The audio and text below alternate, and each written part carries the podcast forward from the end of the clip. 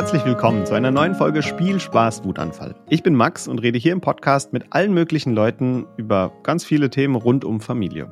Und heute geht es um ein Thema, das uns alle irgendwie angeht, ob wir wollen oder nicht. Es geht nämlich um Finanzen und Versicherungen. Das klingt jetzt wahnsinnig langweilig, aber ich habe alles gegeben, um den Besten dafür zu kriegen, nämlich Carsten. Carsten kennt sich damit richtig gut aus, aber das erzählt er uns jetzt selber nochmal. Carsten, erzähl mal. Wer bist du? Wo kommst du her? Was machst du so? Ja, Hallöchen. Herzlich, äh, herzlichen Dank für die Einladung. Ich bin äh, Carsten Lehnen oder auch in Social Media äh, unter dem Namen Der Lehnen bekannt. Ich, hab, äh, ich bin digitaler und Online-Versicherungs- äh, und Finanzmakler und da berate ich meine Mandanten zu genau solchen Themen, Versicherung und Finanzen. Und komme aus Dortmund, bin selber zweifacher Vater, 45 Jahre alt. Und nächstes Jahr habe ich tatsächlich schon mein 25-jähriges Branchenjubiläum. Also ich mache das schon eine Weile. Das heißt, du hast Ahnung und du hast wahrscheinlich auch deine Familie selber irgendwie absichern müssen, oder? Das ist richtig, genau. Also, normalerweise sagt man ja gerne, der Schuster hat den schlechtesten Leisten, aber äh, nee, wie heißt das? Die schlechtesten Schuhe, glaube ich. Ähm, das ist aber tatsächlich so, dass ich da sehr darauf bedacht bin, auch natürlich meine eigene Familie ordentlich äh, abzusichern und mich um die Finanzen da dann naturgemäß auch selber kümmern mit mhm. oder mit und für meine Familie. Ja, äh, ich habe die Rolle bei uns auch. Also meine Frau ist immer ganz froh, wenn ich mich um sowas vorab kümmere und wir es dann nur noch besprechen und sie sagen muss, ja, ist in Ordnung oder hm, denk mal darüber noch nach. Aber äh, das ist äh, ein Riesenthema, weil wenn man sich nicht drum kümmert, dann kann es einem irgendwann auf die Füße fallen. Jetzt ist für mich eine Frage, ja. was ist denn so ein absolutes Must-Have? Stell mir vor, wir sind eine junge Familie, keine Ahnung, äh, zwei Erwachsene, ein, zwei Kinder. Was brauchen wir unbedingt, damit wir unser ja, Leben, Überleben nicht gefährden? Ja, das ist äh, eine sehr gute Frage. Die, die würde ich mal ganz kurz einen, einen halben Zentimeter zur Seite stellen. Und zwar, ähm, die, die Frage zielt ja auf Produkte ab. Das heißt also, welche Produkte sollte ich haben, welche Produkte muss ich abschließen? Meine Philosophie ist da ein bisschen anders. Ich würde, ich würde erstmal davon ausgehen, was möchte ich denn eigentlich gerne als Situation haben? Welche Ziele habe ich denn für mich und für meine Familie? Mhm. Weil das Problem ist, finde, meiner Meinung nach, die, die meisten Verbraucher sind halt durch die Finanzbranche getrimmt auf Produktdenken. Weil mhm. der Erste kommt an und sagt, hier, ich habe ein Produkt für dich. Dann kommt der Nächste an und sagt, nein, ich habe ein besseres für dich. Mhm. Kommt der Nächste an und sagt, nee, nee, guck mal hier, äh, das brauchst du gar nicht, nimm doch lieber mein Produkt. Das heißt, die Verbraucher denken in Finanzprodukten. Und das ist aber schwer, weil Finanzprodukte ähm, zu verstehen, da braucht man halt Kenntnis für und ein gewisses Verständnis halt für die Sache. Ja. Wenn ich aber mit den Mandanten spreche, dann frage ich immer, was wünschst du dir denn? Und dann sagen die meisten Mandanten, ja, es, es wäre halt ganz cool, wenn das Leben so wie es heute ist, wo wir uns hingearbeitet haben, schönes, schöner Lebensstandard, ein schönes Einkommen, schöne äh, Grundsituation, wenn das halt mal nicht schlechter werden würde. Mhm. Und dann sage ich, genau, das ist dann schon mal der richtige Ansatz. Das heißt, wir haben jetzt erstmal so den Wunsch entwickelt und als nächstes muss man ja überlegen, das ist ja dann mit auch meine Aufgabe als Makler, so eine Art Risikomanagement zu betreiben. Was spricht denn dagegen, dass das so bleibt? Und dann kommen die Leute von allein drauf, ja, ich könnte ja krank werden, ich könnte ja sterben, ich könnte ja einen Unfall haben, ich könnte ja äh, äh, irgendwelche Probleme haben, die dazu führen, dass mein Leben sich drastisch verändert. Und dann sage ich mhm. ganz genau, das ist die richtige Sichtweise, jetzt zu überlegen, was davon hältst du für kritisch und für wahrscheinlich vielleicht auch oder wo die Auswirkungen groß wären für dein Leben.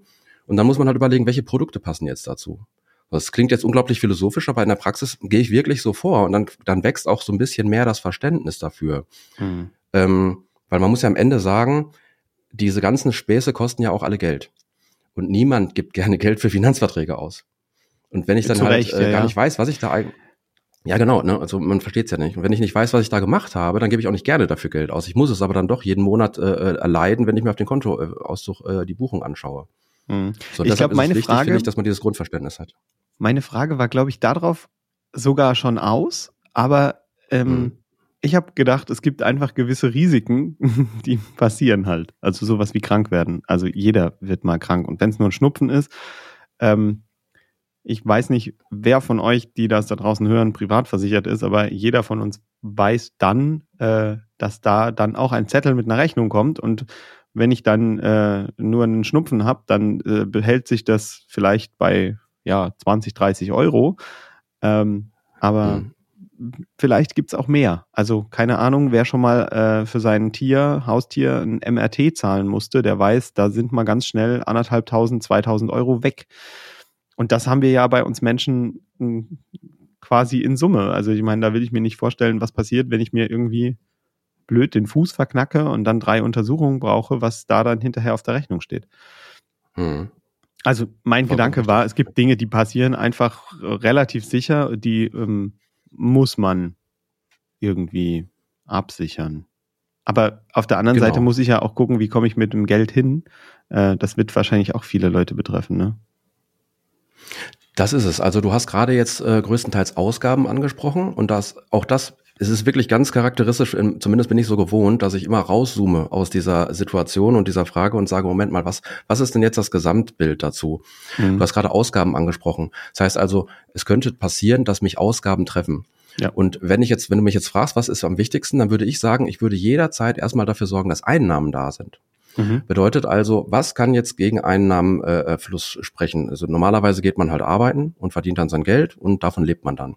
Mhm. Bedeutet also, was passiert, wenn ich nicht mehr arbeiten kann, weil ich krank bin? Punkt Nummer eins. Ne? Also es gibt also die erste Phase nach der, äh, nachdem ich beim Arzt war, dass ich sage, ich bin jetzt mal zwei Wochen krankgeschrieben. Mhm. Dann passiert erstmal nichts Schlimmes, weil dann hat man in der Regel in seinem Arbeitsvertrag eine Gehaltsfortzahlung stehen.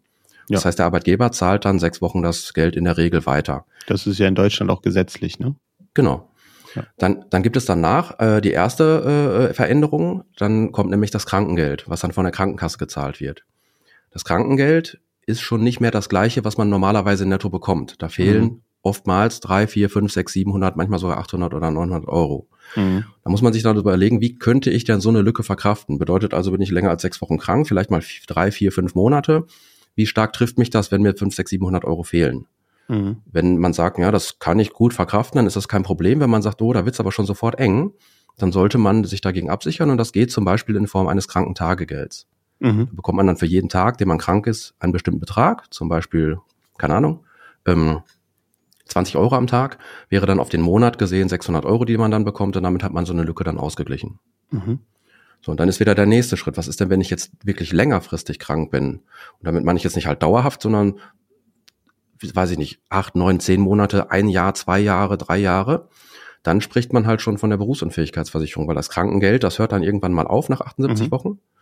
Und dann ist man in der Situation, dass man sagt, ich kann meinen Job nicht ausüben. Ich brauche eine Berufsunfähigkeits, äh, äh, ein Einkommen bei Berufsunfähigkeit. Und das liefert dann halt, wie der Name schon sagt, eine Berufsunfähigkeitsversicherung.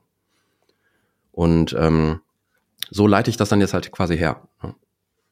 Das heißt, du guckst immer oder du empfiehlst auch, wenn jetzt unsere junge Familie von äh, drei bis vier Personen irgendwie äh, überlegt, welche Dinge möchten wir tun, dann überlegst du davon zu denken, was äh, brauchen wir, um jetzt unser Leben so zu leben, wie wir es tun. Ganz genau. Das heißt, man, man überlegt ja, wie leben wir heute? Kommen wir mhm. damit gut klar? Jetzt kann es natürlich seltenen Fällen mal passieren, dass Leute sagen, wir haben im Prinzip 2000 Euro jeden Monat zu viel, die brauchen wir gar nicht.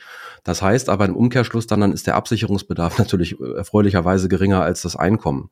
Ja. Weil man muss ja nicht immer das Einkommen absichern. Aber ansonsten überlege ich halt, wie viel Geld bräuchtet ihr, um euer Leben normal weiterzuleben, egal was passiert. Dann wird ein Betrag genannt. Manchmal, äh, das ist ganz überraschend, also viele wissen das gar nicht. Weil die dann sagen so ehrlicherweise, keine Ahnung.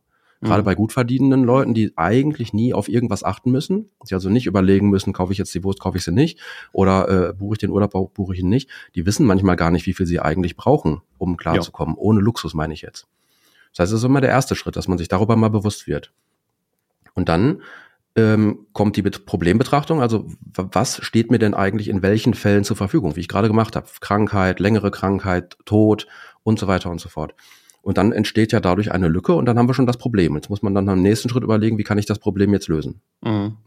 Also ich, ich sehe gerade in deinem Gesichtsausdruck, es ist vielleicht ein Ansatz, ich meine, du kennst das ja von mir, aber ja. es ist ein Ansatz, den hört man vielleicht nicht so oft, weil die meisten sagen, ja, du brauchst auf jeden Fall die eine Versicherung, du brauchst du die nächste Versicherung und die nächste. Aber dann sind wir nämlich genau bei dem Problem. Dann sagt der, der Bauch, hä, ich brauche gar nichts. Ich will, ich will mhm. nichts. Nein, der will mir nur was verkaufen. Wenn ich aber vorher sage, so, okay, der hat ja recht, ich kann ja krank werden. Es, es kann ja tatsächlich passieren, dass man was passiert. Und wenn ich mal nicht mehr arbeiten kann oder mein Mann kommt gar nicht mehr nach Hause oder meine Frau, dann ist es halt eine ganz dramatische finanzielle Situation, die sich dann mit der Zeit entwickelt. Ja. Und das ist also eigentlich also, der richtige Ansatz. Total, total spannend. Wir haben uns ja ähm, Gedanken gemacht, wie das bei uns so ist mit, mit einem Kind. Und unsere große Angst war, dass einer von uns beiden irgendwann mal umkippt. ja, also, äh, keine Ahnung, mhm. durch irgendeinen Grund stirbt. Und das ist ja jetzt nicht ausgeschlossen. Aber wenn einer allein dann mit Kind zurückbleibt, ist es echt eine harte Situation. Und das ist eine Situation, die ich mir jetzt zwar gar nicht vorstellen will, aber ich weiß, dass wenn ich dann äh, in der Situation bin, dass ich dann äh, größere Probleme habe, einfach weil ein, ein Mensch im Haushalt fehlt. Und das, das geht natürlich weit über ein, ein ähm, ja, finanzielles Problem raus. Aber trotzdem darf man nicht vergessen, dass man mit den finanziellen Problemen dann trotzdem auch noch konfrontiert ist. Also wenn ein Einkommen fehlt oder so, äh, das ist halt schon schon hässlich. Oder wenn man halt wirklich äh, lange krank wird. Ich finde es total spannend, dass du den Faktor Mensch mit reinbringst. Also dass du nicht sagst, es geht hier um Zahlen, es geht hier um, um kalkulierbare Risiken, die man irgendwie auf dem Papier zusammenschreibt, sondern dass du, dass du den, den Menschen irgendwie in den Mittelpunkt stellst und auch das, das individuelle Bedürfnis. Also wenn ich jetzt zum Beispiel Ferrari fahre und äh, sowieso zwölf Ferraris in der Garage stehen habe, dann ähm, brauche ich vielleicht gar nicht eine tolle Versicherung dafür, weil ich dann sage, ja, scheiß drauf, kaputt ist, nehme ich einfach den anderen. Mhm. Oder? Genau. Ja, es ist also äh, interessanterweise äh, tatsächlich so, dass, dass die Leute, denen es finanziell sehr, sehr gut geht und teilweise dann auch wirklich wohlhabende Leute, trotzdem aber gewisse Versicherungen haben, obwohl mhm. sie sich theoretisch äh, das leisten könnten, ähm, auch mal alles selber zu bezahlen. Ja. Aber dann ist halt die Frage, will ich das denn? Also möchte ich dann gerne, wenn ich jetzt einen Hausbrand habe, möchte ich mein ganzes Haus komplett neu ausstatten ähm, mhm. oder schließe ich lieber eine Hausratversicherung ab, die das dann halt alles abdeckt. Mhm. Und das, was du gerade gesagt hast, ist es tatsächlich, finde ich, aus meiner Perspektive, deshalb arbeite ich halt auch so, ist es unglaublich wichtig, dass man den Mensch so stark in den Mittelpunkt stellt, weil jeder hat ja auch eine andere Situation. Ja. Also da fällt mir jetzt gerade das Beispiel ein, ich hatte gestern einen Termin mit Mandanten von mir, die jetzt auch vor knapp zwei Monaten ein Kind bekommen haben. Mhm. Gleiche Situation. Ich habe mit denen die einzelnen ähm, Fälle besprochen und sage, was passiert denn, wenn jetzt einer von euch beiden stirbt? Mhm. Dann sagten beide, wir kommen mit dem Einkommen ehrlicherweise ganz gut aus. Ich sage, okay, das ist vielleicht zu kurz gedacht. Was wäre denn mit dem Kind? Ja. ja, das ist ja dann eine Betreuung. Was ist denn, wenn das in Betreuung nicht klappt? Ja, dann haben wir ja die Eltern, dann haben wir mehrfach äh, Großeltern, Schwiegereltern, alles Mögliche. Ähm, ich sage also, euer, euer soziales Netzwerk ist stark genug, um diese Betreuungssituation auch abzufedern. Ja. Und das dieses berufliche, äh, das sorgt dafür, dass das Geld kommt. Und dann sagten beide, ja. Ich sag, genau, dann braucht ihr im Prinzip erstmal grundsätzlich keinen Todesfallschutz. Ja. Und das ist so eine Situation, wo die mich beide mit großen Augen angucken, weil die sagten so, hä, das haben wir auch noch nie gehört. Ja. Normalerweise heißt es immer, ja, habt ein Kind bekommen, man braucht erst eine Lebensversicherung. Aber ich sag, nee, wofür denn? Also, vielleicht, wenn das für wenn euch wollt, passt. aber nicht, wenn ihr müsst. Ja. Genau. Und das ist in allen Bereichen so. Ne? Es gibt dann halt Leute, die sagen so, äh, das Einkommen von einem Partner ist nicht so wichtig. Das, mhm. das klappt ja auch so. Dann, dann setzt jeder seine eigenen Prioritäten. Und ich will halt meine Mandanten einfach nur in die Lage versetzen, die Dinge zu verstehen und eigene Entscheidungen dazu zu treffen. Mhm. Weil das ist ja das, die größte Schwierigkeit. Die meisten Leute können keine Entscheidung treffen, weil sie die Lage gar nicht verstehen. Ja, weil sie vielleicht nicht wissen, worum es geht. Genau. Jetzt kommen wir aber nochmal zu unserem konkreten Beispiel zurück, weil ähm, jetzt gibt es ja Dinge, die sind wahnsinnig wahrscheinlich. Wir hatten es schon mit Krankheit und Dinge, die sind eher unwahrscheinlich. Ähm, würdest du sagen, es gibt so einen so einen Grundstock, eine Basis, äh, wo du quasi jedem Menschen sagen würdest, da könntest du kurz hingucken? Oder jeder Familie sagen ja, würdest, um es nochmal speziell zu machen? Was genau. wäre das? Also wenn ich es mal ganz, soll ich es mal ganz kurz ganz äh, in, in Gänze zusammenfassen, wie ich das so sehen würde? Mhm. Ich würde tatsächlich anfangen mit dem Thema Einkommenssicherung. Das heißt mhm. also, Berufsunfähigkeitsversicherung ist, finde ich, mega wichtig, wird mhm. total ungern äh, ähm, überlegt. Aber wenn man da mal genau drüber nachdenkt, ist es äh, das Wichtigste, weil das einfach dafür sorgt, dass Geld in den Haushalt reinfließt. Mhm. Brauchst du halt dann nicht mehr, wenn du reich bist und wohlhabend und, und du kannst von deinem eigenen Geld und Vermögen leben. Aber ansonsten, solange das nicht erreicht ist, brauchst du eine Berufsunfähigkeitsversicherung. Mhm. Oder zumindest einen Ersatz. Dann der Todesfall muss einmal durchgesprochen werden. Was passiert dann? Und das heißt also, ähm, in Form einer Risikolebensversicherung könnte man das Todesfallrisiko äh, absichern. Mhm. Dann fließt zumindest mal eine größere Summe Geld aufs Konto. Und das Ziel sollte da sein, dass man halt eine ganze Weile von diesem Geld dann leben kann als Hinterbliebener. Mhm. Dann ähm, sollte man dafür sorgen, dass die Schäden, die einem so widerfahren können, die dann für erhöhte Ausgaben sorgen, dass die abgedeckt sind. Das ist dann zum Beispiel, gerade auch mit Kindern, eine vernünftige Haftpflichtversicherung. Mhm. Also das heißt, wenn einer der Familie, äh, in der Familie einen Schaden anrichtet, sollte das halt über die Versicherung ab, abgedeckt sein. Mhm. Da ist auch sehr, sehr wichtig, dass man auf gute Bedingungen achtet, weil da gibt es viele Stolperfallen und Pferdefüße. Und dann so Dinge, äh, die einem wertvoll und, und wichtig sind, wenn die halt verloren, abhanden oder beschädigt, äh, abhanden kommen und, oder beschädigt werden. Zum Beispiel der eigene Hausrat, alles, was einem, alles, was in der Wohnung steht. Mhm. Elektronik, Schmuck, Kleidung, Möbel. Ja. Ähm, Im schlimmsten Fall ist es halt ein Brand, dann ist es weg und dann ist es für viele, viele Familien dann schon auch schlimm, wenn man plötzlich Zehntausende von Euro von Ausgaben hat, weil man alles ja. neu kaufen muss. Da ist es manchmal besser, man schließt eine Hausratversicherung ab.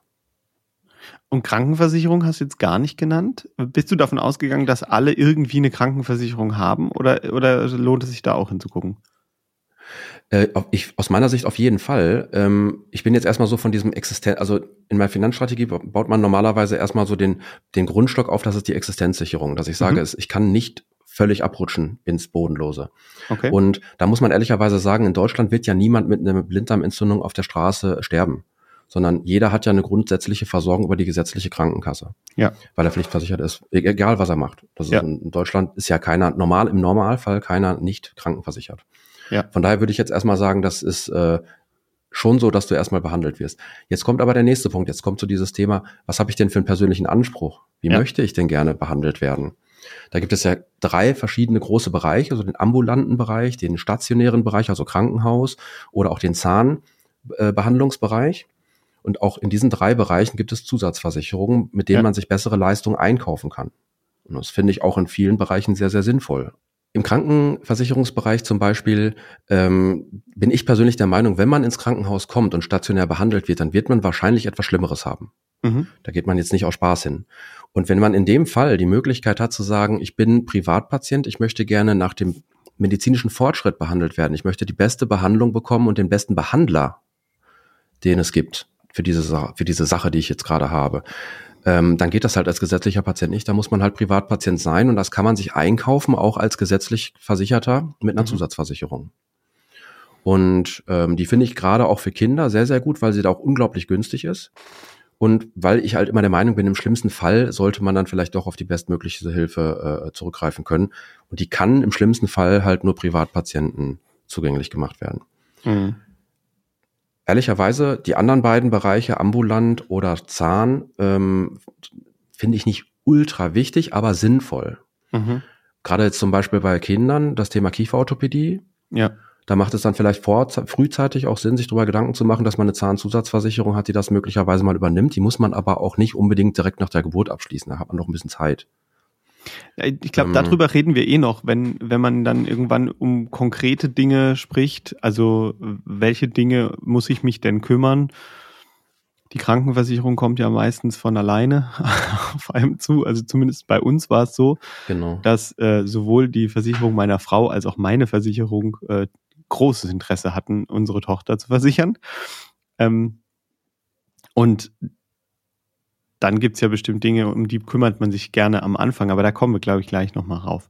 Äh, dritter Bereich, du hast gesagt, du hast drei Bereiche?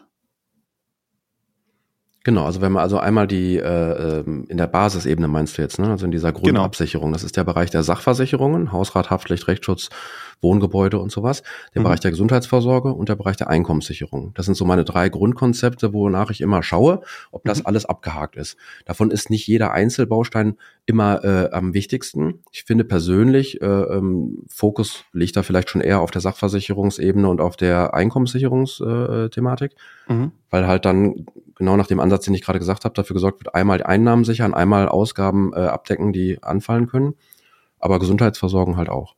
Und erst danach kann man sich dann halt über die nächsten Themen Gedanken machen, wie zum Beispiel investieren, sparen, Eigenheim erwerben, Vermieter werden, was auch immer. Ja.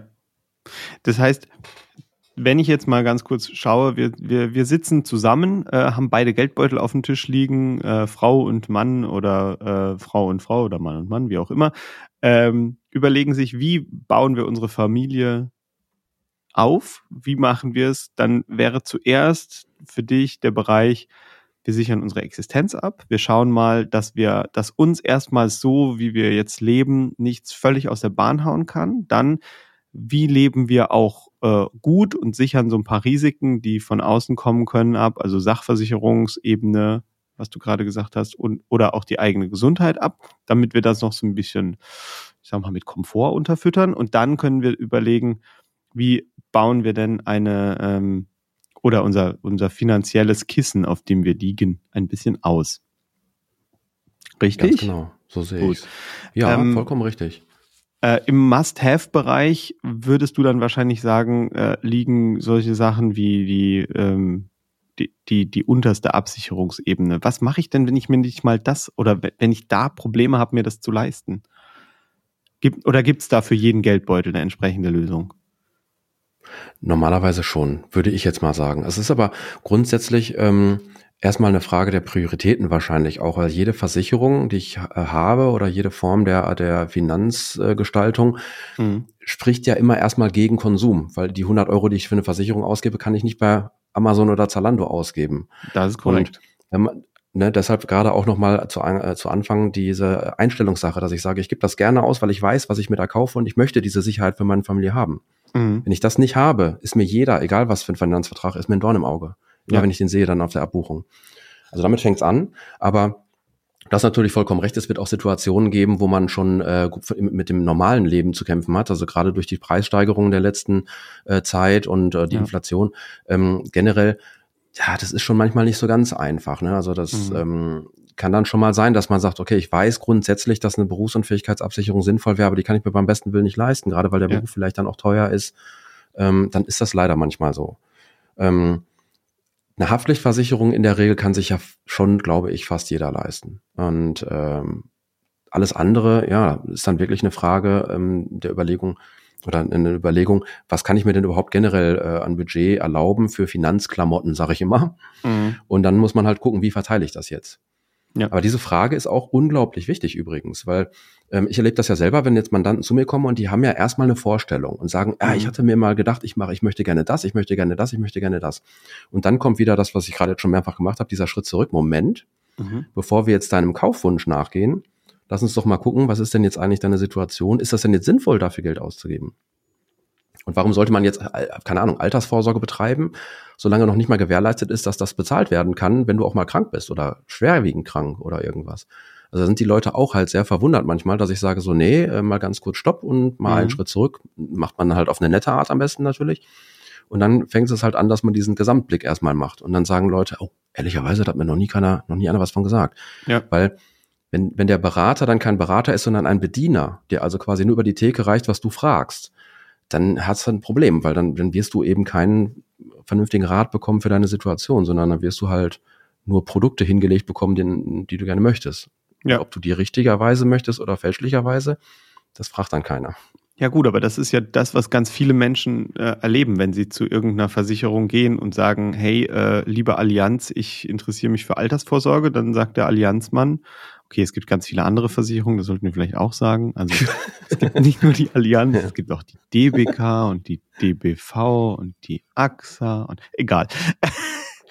Wir sind nicht, ja. wir sind nicht parteiisch, aber dann wird der, der Mensch, der da am anderen Ende des Tisches sitzt, wahrscheinlich sagen, hey, ich habe genau das richtige Produkt für dich.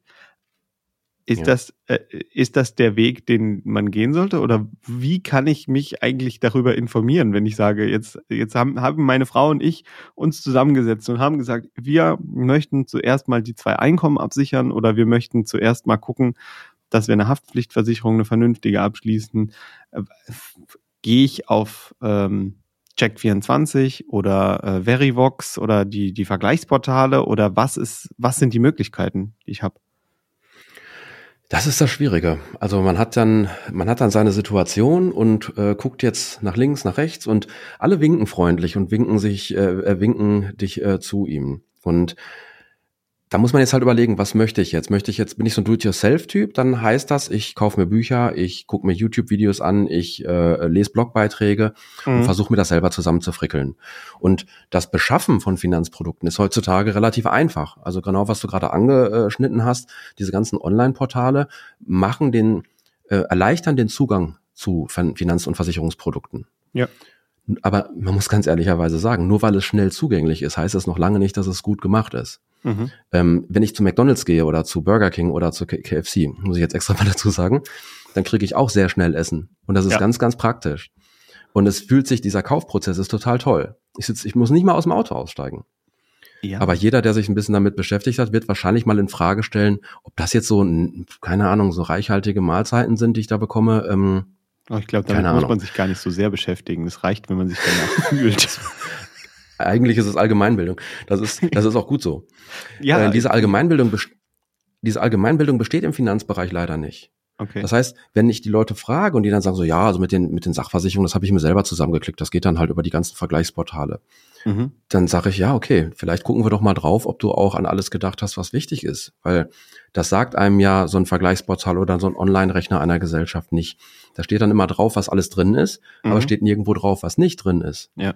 Und wenn man äh, das mal mit der, mit anderen ähm, Bereichen im Leben so äh, vergleicht, dann stellt man irgendwann mal fest, dass in so einer Milchschnitte gar nicht so viel Milch drin ist und mhm. dass äh, Vitamin äh, C äh, oder Vitamine nicht im Vordergrund stehen bei NIM 2 Bonbons. Also ich übertreibe jetzt mal so ein bisschen. Ne? Mhm. Die Marketingaussagen sind auch im Finanzbereich sehr, sehr wirksam und es wird immer sehr schön mit Siegeln und Aussagen und bunten Blättchen und schönen Bildern äh, gearbeitet. Aber am Ende muss ich mich fragen, ist denn jetzt wirklich das, das, was ich auch brauche?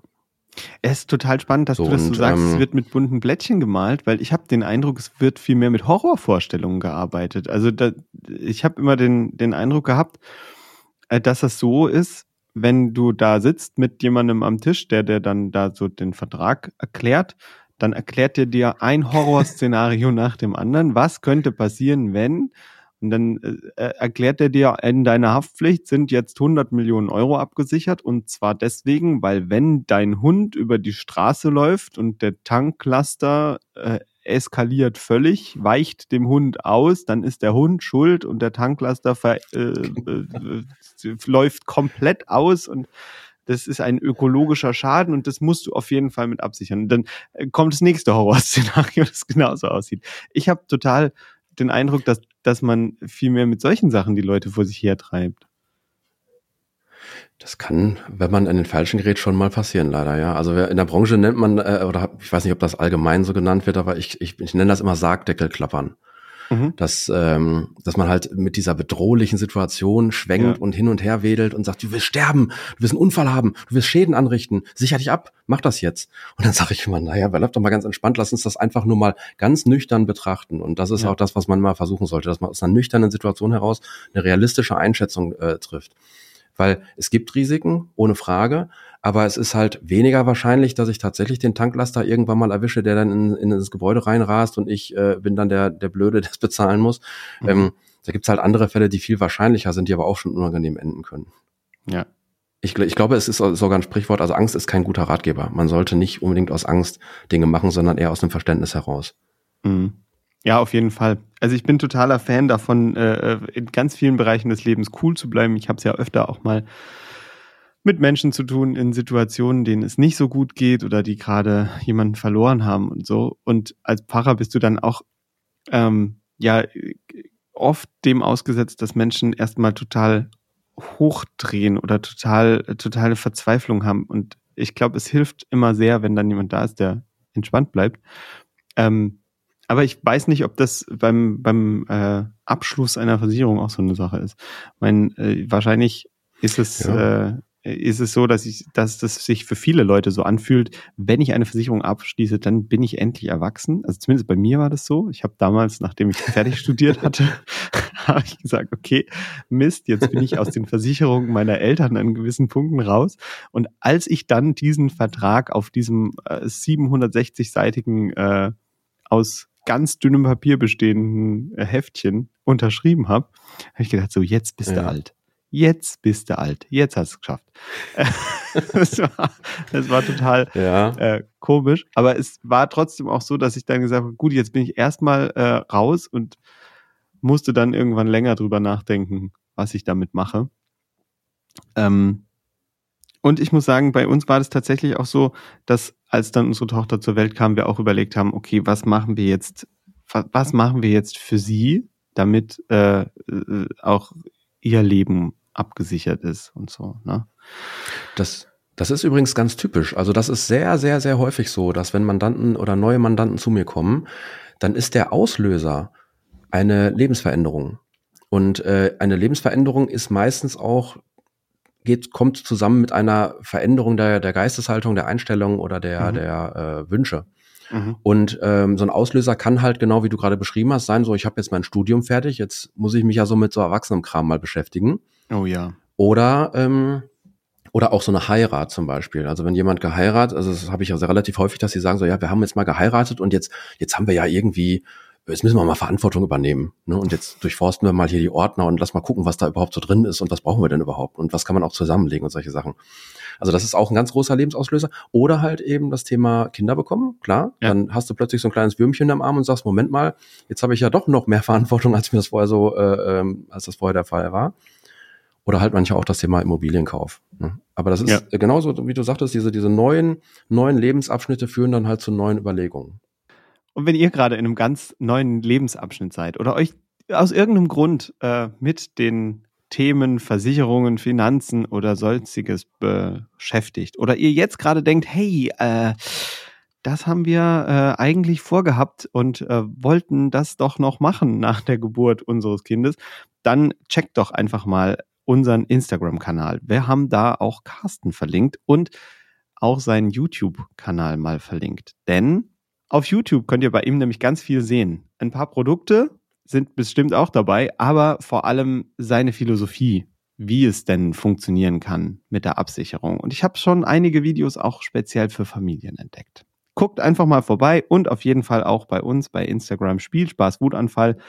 Und wenn ihr Feedback habt, dann schreibt uns doch einfach auch an post.spielspaßwutanfall.de oder per WhatsApp an 01522 6489791. Schickt uns eine Sprachnachricht oder schreibt uns bei Insta. So, Carsten, wir hatten es jetzt davon, wo ich mich hinwenden kann oder was ich machen kann, wenn ich mich informieren will. Was würdest du denn sagen, ganz konkret, wie, wie, wie gehe ich es an? Also genau, wir hatten gerade jetzt äh, das Thema Vergleichsportale. Das da bin ich natürlich kein großer Freund von. Die versuchen über einen technologischen Ansatz äh, Versicherungsprodukte zu vermitteln, was man übrigens mhm. oftmals gar nicht als Verbraucher erkennen kann oder ähm, was viele halt gar nicht wissen. Am Ende sind das auch meistens Versicherungsmaklergesellschaften, mhm. die dahinter stehen. Das heißt also, die äh, bekommen die gleiche Bezahlung, die gleiche Cottage wie ein Versicherungsmakler auch. Mhm. Liefern aber, aber da geht es um Preis, ne? Um, um, Genau, das heißt, der Verkaufsansatz oder der Vermittlungsansatz ist dann halt immer über diese schönen äh, Übersichten und dann wird halt immer oben geschrieben, das ist der günstigste und das beste mhm. Preis-Leistungs-Verhältnis. Das kannst du aber nicht bewerten, weil am Ende hast du ja nicht die begleitende Beratung immer dazu, mhm. ähm, wie bei einem Makler. Trotzdem sind es aber Makler und bekommen auch die gleiche Cottage dafür. Ähm, die andere Variante wäre, du gehst zu deinem Versicherungsvertreter in der Stadt, in der, im Dorf, in der Straße oder keine Ahnung wen, ähm, du da so kennst. Jeder hat da irgendwo so einen Vertreter das kann durchaus gut sein, wenn das einer ist, der es ernst meint und der es gut mit dir meint, dann wird er dir auch vernünftige Ratschläge geben. Ich persönlich finde halt, äh, es ist immer ein bisschen komischer Beigeschmack, wenn ich mir von einem Produkthersteller was sagen lasse oder wenn ich den dann frage, ist denn dein Produkt, was du mir vermitteln möchtest, auch gut? Mhm. Ähm, ich könnte mir vorstellen, dass dann häufiger äh, ein bisschen Befangenheit mit dem Spiel ist, wenn ich es mal so ganz mhm. milde ausdrücke. Dann gibt es ähm, die Möglichkeit zur Bank zu gehen. Und auch da haben wir dann das Problem, dass manchmal nicht die fachliche Expertise, Expertise in der Tiefe da ist oder auch das Produktspektrum. Ja. Und natürlich sage ich jetzt, dass ich als unabhängiger Makler äh, eine vernünftige Ansprechstation bin. Sehe ich aber auch tatsächlich so, sonst wäre ich ja nicht, nicht, nicht unbedingt Makler. Äh, der Makler hat halt den Auftrag aus, oder der ist auf der Seite des Mandanten und hat dann den Auftrag, die Situation zu analysieren und passende Lösungen dafür am Markt zu finden und ist nicht an einzelne Produkthersteller gebunden, kann also auf ein viel breiteres Spektrum an Herstellern und auch an Produkten zugreifen und zusätzlich haftet er auch noch für seine Beratung. Also wenn er Quatsch das erzählt, heißt, kann er im schlimmsten Fall dafür lang gemacht werden. Und was ist dann dein, dein das heißt, Geschäftsmodell? Also wie, wie verdienst du Geld? Der Versicherungsmakler verdient über zwei verschiedene Wege Geld. Es gibt einmal die sogenannte Abschlusscottage, die er bekommt beim Vermitteln von Versicherungsprodukten. Mhm. Das gibt es zum Beispiel im Krankenversicherungsbereich oder im Lebensversicherungsbereich, also auch Berufsunfähigkeit, Todesfallabsicherung und so. Und es gibt im Sachversicherungsbereich eine Betreuungscottage. Die bekommt er, um den Vertrag zu betreuen, um zum Beispiel auch im Schadenfall dir zur Seite zu stehen und äh, dir zu helfen bei der Regulierung oder bei der Schadenmeldung und zu prüfen, ob die Regulierung ordnungsgemäß funktioniert und so weiter und so fort. Auch Änderungen, äh, wenn du umgezogen bist oder eine neue Bankverbindung hast, das sind alles so Dinge, die mit der Betreuung des Vertrages zusammenhängen. Mhm. da bekommt der Makler bei Sachversicherungen insbesondere eine Betreuungscottage. Und das ist das, was ich gerade meinte. Genau diese Bezahlung bekommt so ein Vergleichsportal auch. Mhm. Aber ob die jetzt auch den Service liefern, der da eigentlich hinterstehen sollte, das ist wieder eine andere Frage. Das würde ich sogar mal wagen zu bezweifeln. Also an der Stelle ist es eigentlich so, dass die Versicherung trotzdem den Makler bezahlt, aber der Makler aus mehreren Versicherungen aussuchen kann und deswegen verschiedene Produkte auswählt oder schaut, was ist eigentlich für mich das, was passt im Gegensatz zu diesen Vergleichsportalen, die so ein bisschen den, den Fokus auf den Preis legen und den einzelnen Versicherungsvertretern, die eigentlich nur von einer Versicherung halt die Sachen verkaufen und damit, ich sag mal, so sind wie jemand, der halt im Lidl arbeitet, nur Sachen aus dem Lidl verkauft. Genau, wobei der vom äh, aus, aus dem Lidl hätte sogar noch einen Vorteil, weil die ja auch pro Schokolade mehrere äh, Hersteller hätten. Mm, stimmt. Das wäre ja. jetzt vielleicht eher so, wenn ich jetzt sagen würde, ich würde für einen wirklich einen Produkthersteller arbeiten. Wenn ich jetzt also sage, ich frage mal, ähm, welche Cerealien am besten sind und dann frage ich jemanden, der bei Kellogg's arbeitet, dann mm. wird mhm. er wahrscheinlich nicht sagen, ähm, hol mal lieber die von Nestle oder äh, keine ja. Ahnung, Köln Flocken oder sowas. Ja. Das ist halt das Problem. Das heißt, der Produkthersteller hat unterm Strich ähm, also nicht unterm Strich, sondern der Produkthersteller oder der Vertreter des Produktherstellers kann auch gerne es ehrlich meinen, der kann eine gute Einstellung haben zu seinem Job. Im, Im, schlimmsten Fall muss man halt überlegen, hat er vielleicht jetzt auch noch den Chef im Hintergrund, der sagt, ey, Moment, aber hier, du kannst hier nicht ständig die Leute von uns wegschicken. Oder hat er eigene Interessen? Mhm. Die kann übrigens aber jeder haben. Also auch ein Makler verdient ja Geld und ähm, ich finde, zu einer guten Beratung gehört es auch dazu, mal Leuten von etwas abzuraten. Ja. Und das hast du in der Regel äh, ähm, bei einer ehrlichen Beratung schon. Und es kann halt leider auch immer mal passieren, dass es das nicht passiert. Ja. Und dass man dann sagt, ja klar, also. Also das habe ich sogar schon erlebt bei einem ähm, Versicherungsvertreter beziehungsweise einer Versicherungsvertreterin, ähm, dass ich als äh, ja, Kunde da saß und dann dachte, wie wäre es denn mit dem Produkt oder macht das für mich gerade Sinn? Und die sagte dann, nee, also in deiner Situation würde ich es nicht machen. Ich verdiene da jetzt zwar Geld dran, wenn ich dir das verkaufe, aber brauchst du nicht, beziehungsweise ist für dich jetzt gerade eher nicht das Richtige. Da guck lieber mal woanders. Also da muss ich sagen, da habe ich, ähm, da hat die Dame einen großen Vertrauenssprung bei mir nochmal gemacht. Einfach ja, weil ich Frage. gemerkt habe, äh, dass äh, sie ist nicht ausschließlich am Geldverdienen interessiert, sondern hat auch so ein bisschen einen Blick dafür, ähm, ob sie damit gerade äh, was richtig macht oder, oder eben nicht so. Jetzt will, will ich aber nochmal. Absolut vorbildlich, so sollte es sein. Ja. Jetzt will ich nochmal kurz auf dieses äh, Thema zurück. Wir haben jetzt quasi die Anlaufstellen besprochen. Ähm, man kann sich ja auch irgendwie informieren. Ich gehe mal davon aus, jeder, der äh, weiß, wie man äh, Google bedient, kann sich heute über alle möglichen Themen informieren. Zum Thema äh, Finanzen und Versicherungen. Gibt es da irgendwie Seiten oder, oder Anlaufstellen, wo du sagst, das lohnt sich da mal reinzugucken, um sich einfach so ein bisschen einen Überblick zu verschaffen, um selbst erstmal zu wissen, wovon man redet, weil ich habe oft die Erfahrung gemacht, wenn ich überhaupt keine Ahnung habe von dem, wovon ich da rede oder was ich da brauche, dann fehlt mir auch ein bisschen das Vokabular, um mit den Leuten zu sprechen. Das Gute ist ja heutzutage im Internet sind Informationen relativ einfach zugänglich. Also das, was du gerade angesprochen hast, mal Google bemühen oder mal bei YouTube schauen. Mhm. Ähm, das ist schon ein richtiger Schritt, weil es mittlerweile unglaublich viele Blogbeiträge gibt oder auch ähm, YouTube-Kanäle, zum Beispiel auch meinen, wo ja. man halt Informationen bekommt, um erstmal so ein Verständnis dafür zu bekommen. Und ich habe festgestellt, dass viele Leute schon auch ein sehr, sehr gutes Bauchgefühl haben. Und wenn die dann sagen, ich habe mir da was angeschaut oder angehört, aber das hörte sich so verkäuferisch an und man hatte irgendwie nicht den Eindruck, dass er da jetzt was Ehrliches sagt, sondern dass er schon sehr stark in eine Richtung gedreht ist, dann spürt man das ja oftmals. Und wenn man das öfters mal gemacht hat, das ist dann das Dumme, das, das kostet halt ein bisschen Zeit, dass man mehrere Quellen mal durchforstet.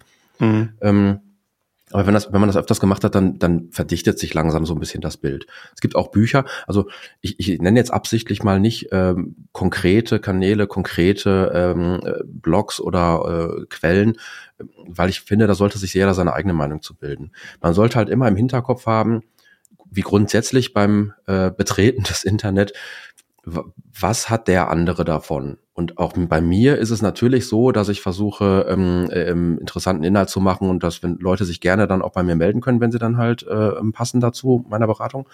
Aber grundsätzlich würde ich halt immer überlegen, was erzählt er da und welchen Zweck verfolgt er möglicherweise auch. Dann hört man mhm. nämlich manchmal auch raus, ah, okay, der, über, der versucht jetzt schon sehr stark in diese eine Richtung zu argumentieren, ja. bei irgendwelchen Produkten oder bei irgendwelchen Konzepten und so weiter. Das merkt man dann auch. Aber grundsätzlich Bücher lesen, Blogs lesen, Videos gucken, Podcasts hören, ja. ist auf jeden Fall äh, möglich heutzutage und äh, auch richtig.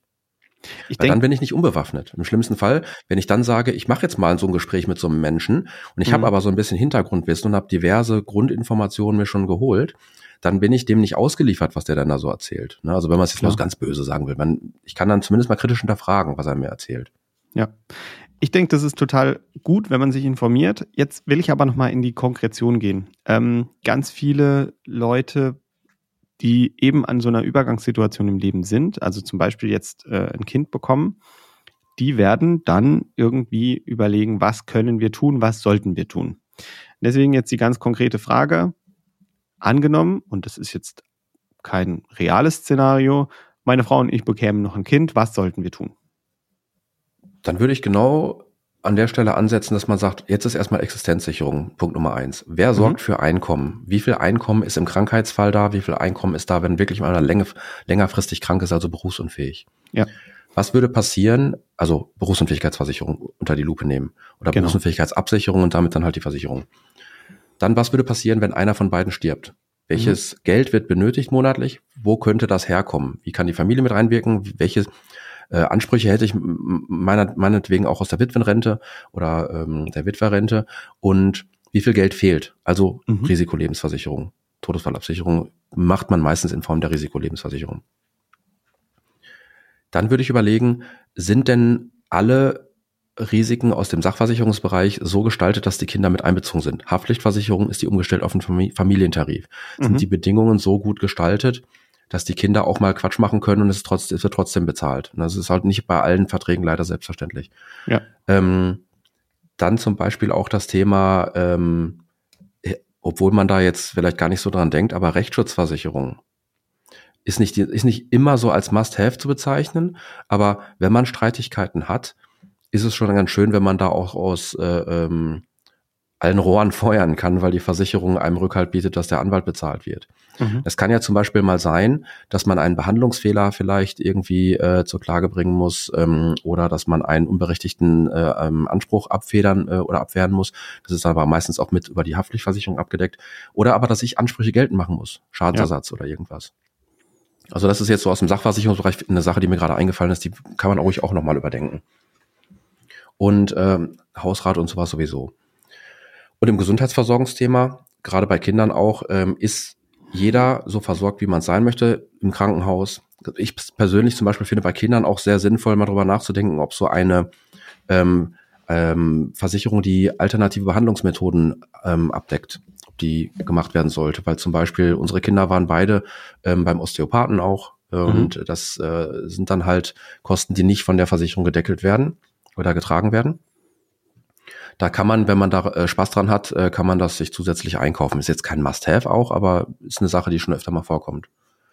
Ist es denn ich, äh, an der Stelle praktisch, dass die ähm, Kinder noch ganz jung sind und dass da noch nicht groß was vorgefallen ist? Oder gibt es denn Dinge, die, die eine Chance darstellen an, am Anfang des Lebens, wo man sagen kann, wenn man da jetzt dran denkt, dann hat man vielleicht später was von?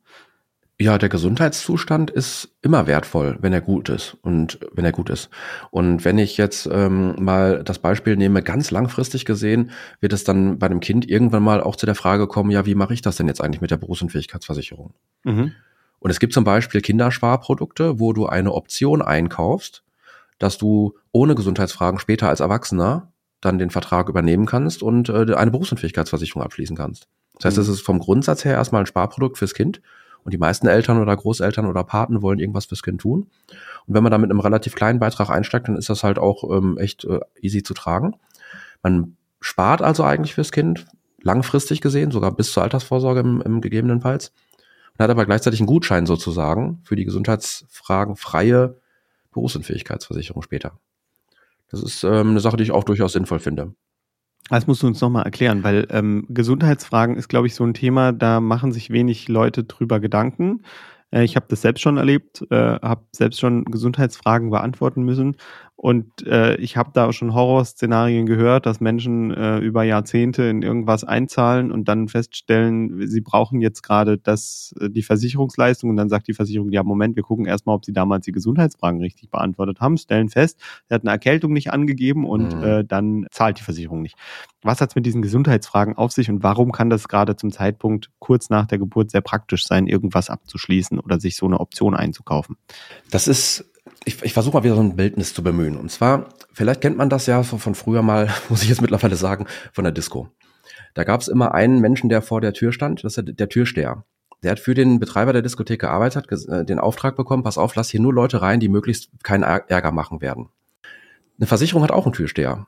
Das ist der Risikoprüfer.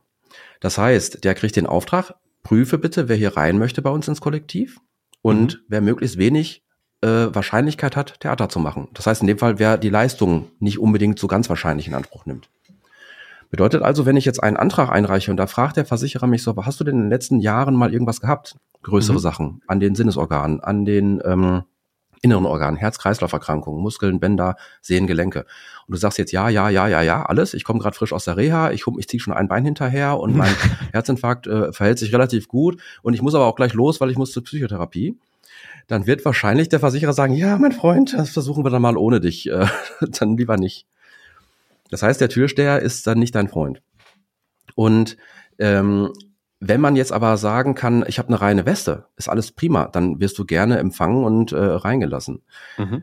So, Jetzt muss man sich halt überlegen, dass das Leben verläuft halt nun mal nicht immer gerade gesundheitlich. Und wenn ich jetzt halt äh, als Kind äh, geboren werde oder als Baby geboren werde und im Laufe der, der Jahre dann irgendwann mal was hatte, ein Sportunfall, Meniskus mhm. zerfetzt beim Fußballspielen oder ich habe eine, äh, ein allergisches Asthma oder ich habe eine Neurodermitis oder eine Autoimmunerkrankung, dann komme ich irgendwann an den Punkt, bin vielleicht 23, 24, 25, fange an zu arbeiten und sag so, äh, ja, Mama hat gesagt, ich soll mal so eine BU machen. Und dann fragt genau der Türsteher, ja, mein Freund, was hast du denn für Gesundheitsprobleme gehabt? Und dann musst du aber schon was nennen. Ja. Dann kann das sein, dass selbst in jungen Jahren kein Zutritt möglich ist.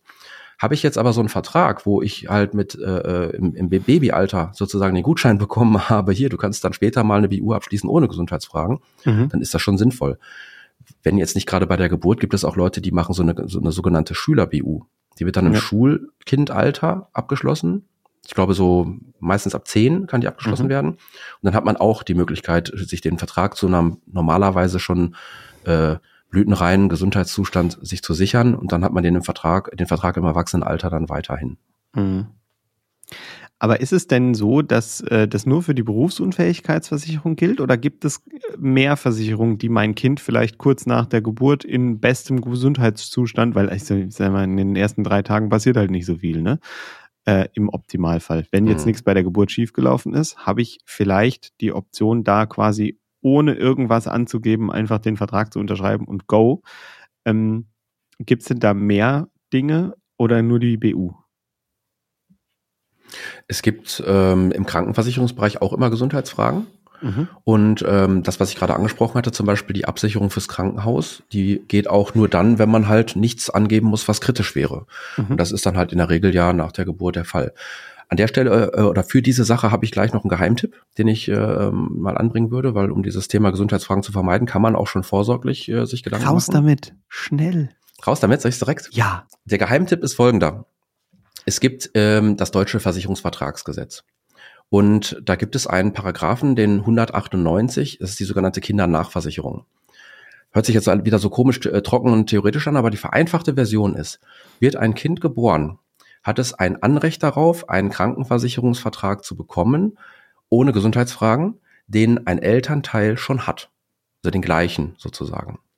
Das bedeutet jetzt also, ich habe gestern zum Beispiel so eine Beratung geführt. Leute, die jetzt gerade dabei sind, sich mit der Kinderplanung zu beschäftigen, das heißt, da wird schon lustig geübt und äh, es ist nicht ganz wahrscheinlich, dass irgendwann mal dann die positiven Nachrichten kommen.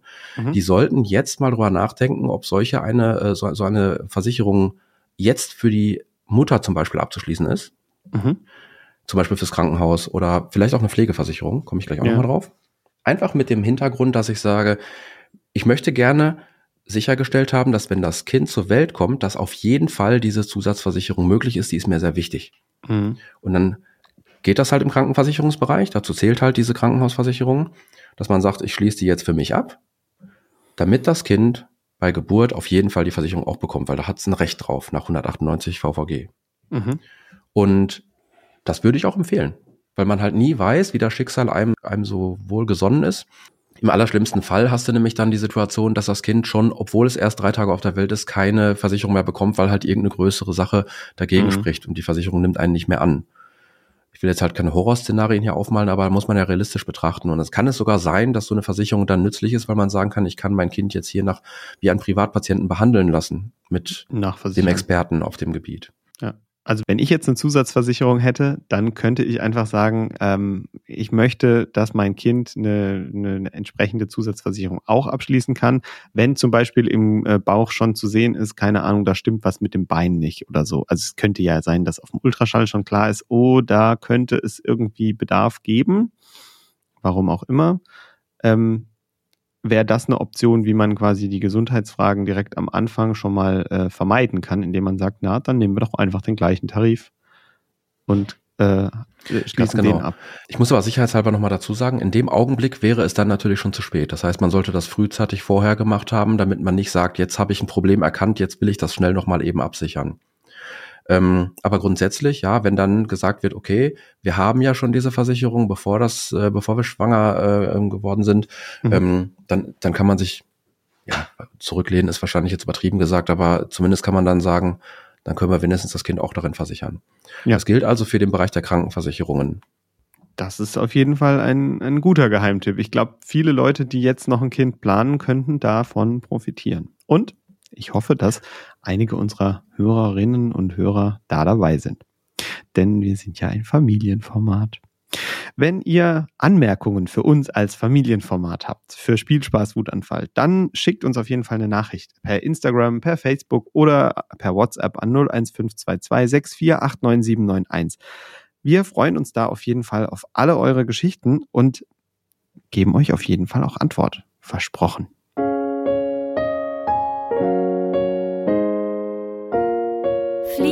Flops.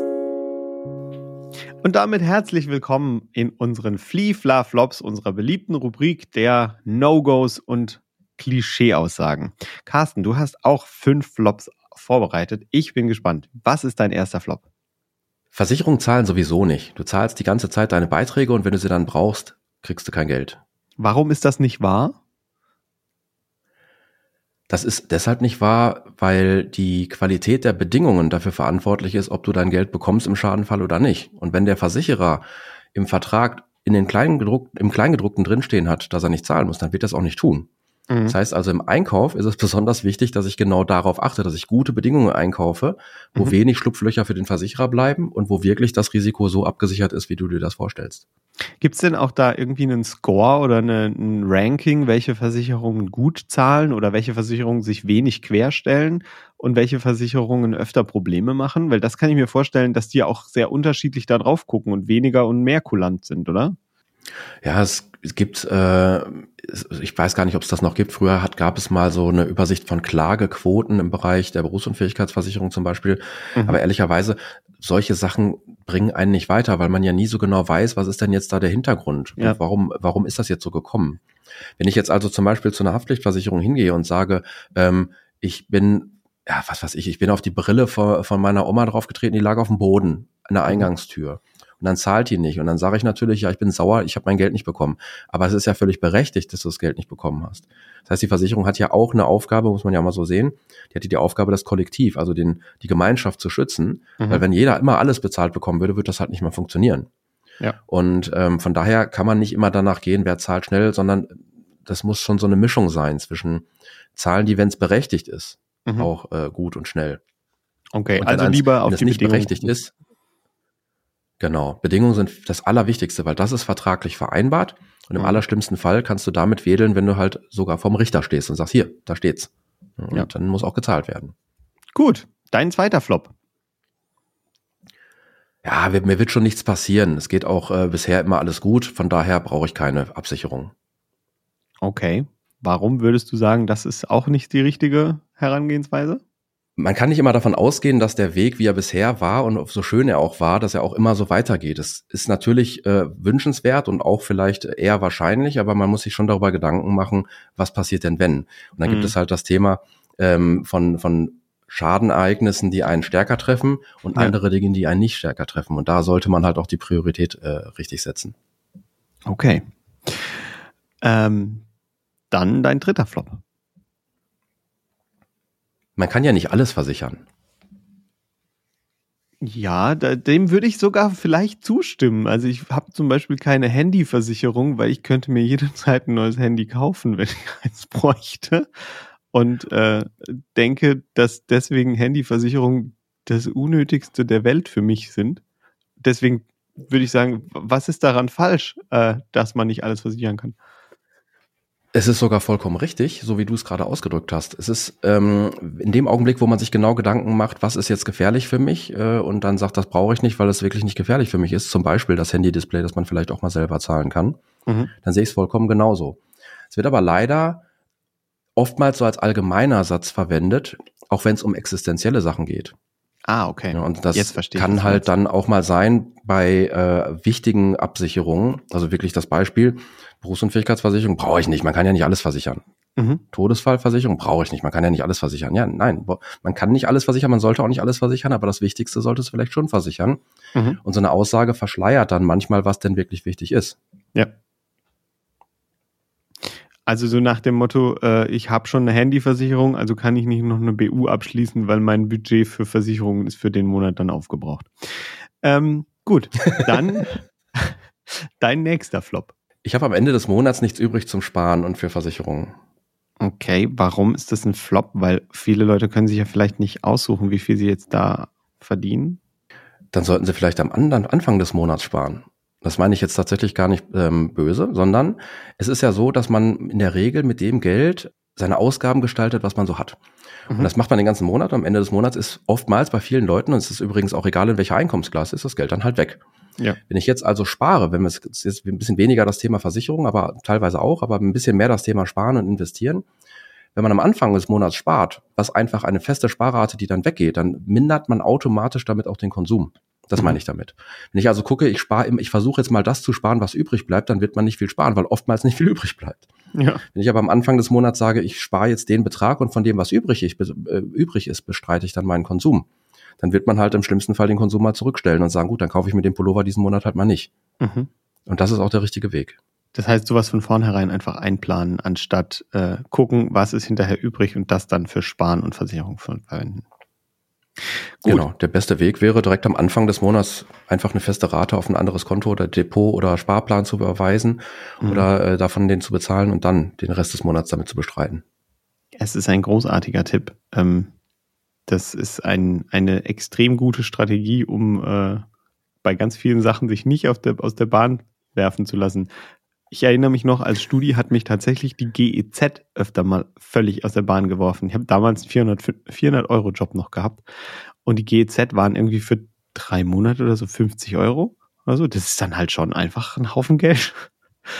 Und äh, ja, wenn man das äh, monatlich immer direkt mit dem Einkommen zurücklegt, dann tut einem das nicht mehr so weh. Hm. Dann haben wir noch einen Flop, oder?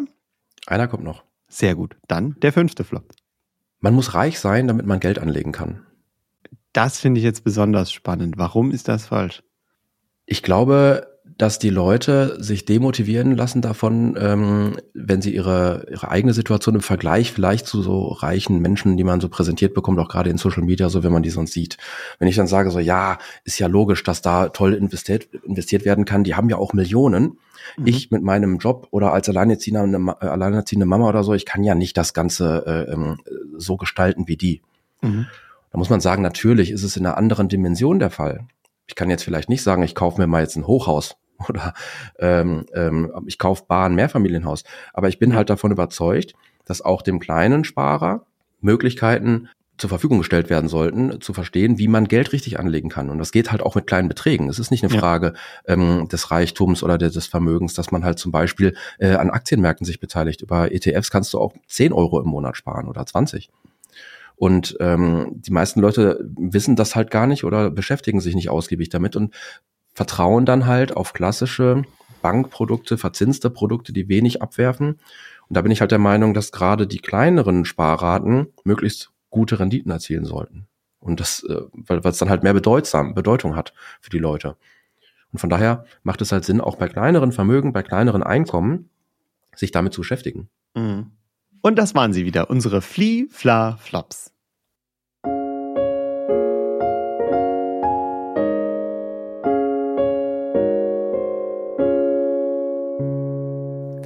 Carsten, ich will direkt bei dem letzten Flop nochmal einhaken, denn wir haben da äh, drüber jetzt noch gar nicht groß geredet, aber Sparen ist ja auch ein großes Thema, beziehungsweise äh, Geld irgendwie beiseite schaffen oder ja, Geld irgendwie vermehren. Das ist vielleicht für junge Familien jetzt so ein Thema, wo die meisten sagen, äh, ja, äh, schön wär's, langt ja vorne und hinten nicht.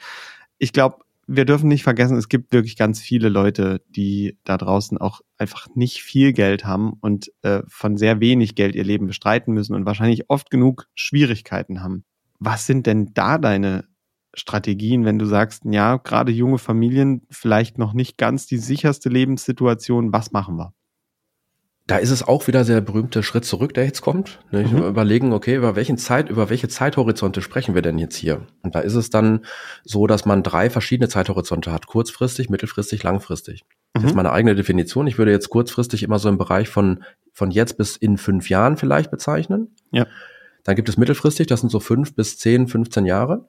Mhm. Und langfristig heißt für mich wirklich Altersvorsorge auf einen Zeitraum von 30, 40 Jahren oder mhm. 25, 30, 40 Jahre.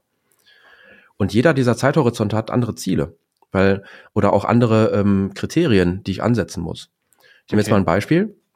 Der kurzfristige Bereich, 0 bis 5 Jahre, der sollte möglichst so sein, dass er nicht schwankt. Also was heißt das? Ich, ich kann jetzt nicht sagen, ich investiere jetzt in Aktienmärkte und ähm, das schwankt und in fünf Jahren brauche ich aber das Geld, wofür ich hier gerade spare, weil dann will ich meine Immobilie kaufen.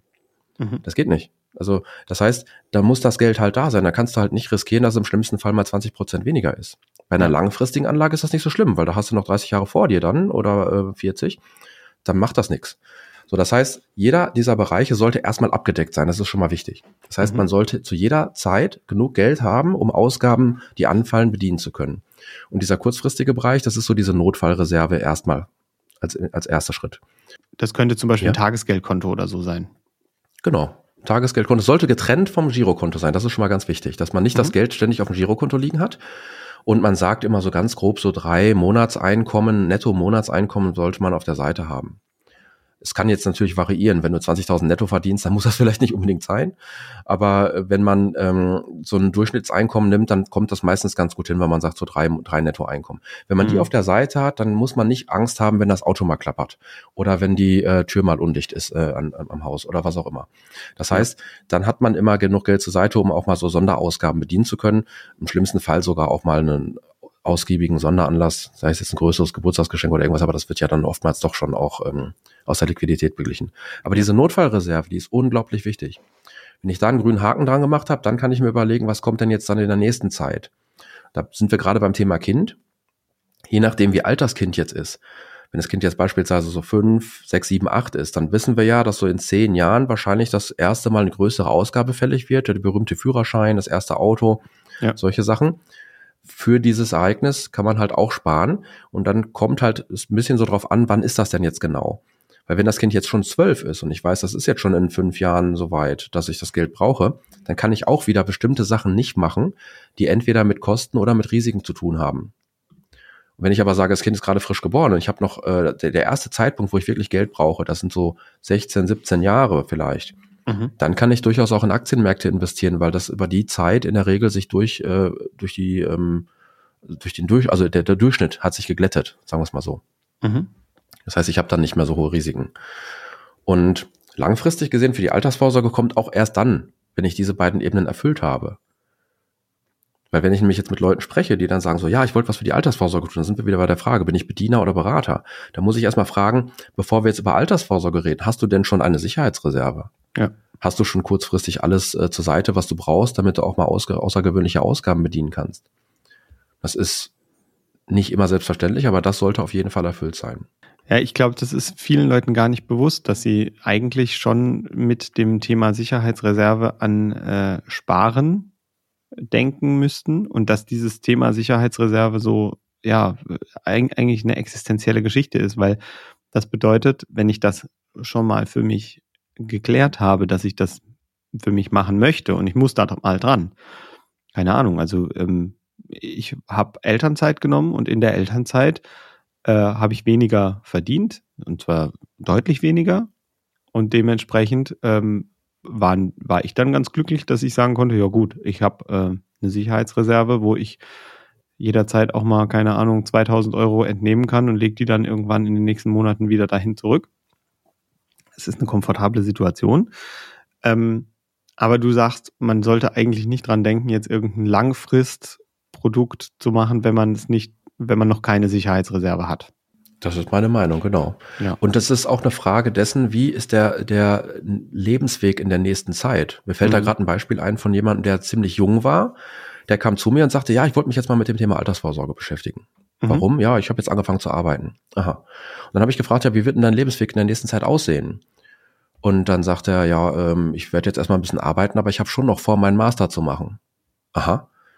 Und wie sieht das dann aus? Ja, dann gehe ich Vollzeit studieren. Mhm. Und ich sage, aha, das heißt, du arbeitest ja dann gar nicht mehr. Ja, genau. Ich sage, ja, aber dann ist es doch jetzt blöd, einen Sparvorgang anzufangen für die Altersvorsorge, den du vielleicht augenblicklich bezahlen kannst. Aber in dem Augenblick, wo du dein Masterstudium anfängst, kannst du schon nicht mehr ähm, gewährleisten, dass die Raten monatlich dir keine Probleme bereiten.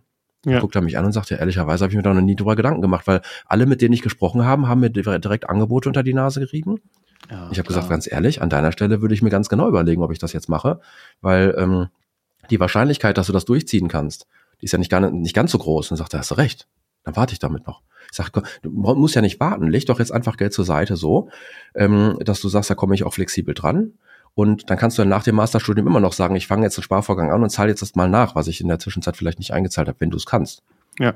Aber einen festen Sparvorgang zu starten, wenn man es eigentlich gar nicht kann, und es ist ja das Gleiche mit dem Thema Elternzeit, mit dem Thema ähm, ähm, vielleicht weiß ich gar nicht so genau, wie ich danach überhaupt wieder arbeiten gehe. Da ja. muss man halt nicht unbedingt sich Verpflichtungen ans Bein hängen, die man gar nicht durchziehen kann.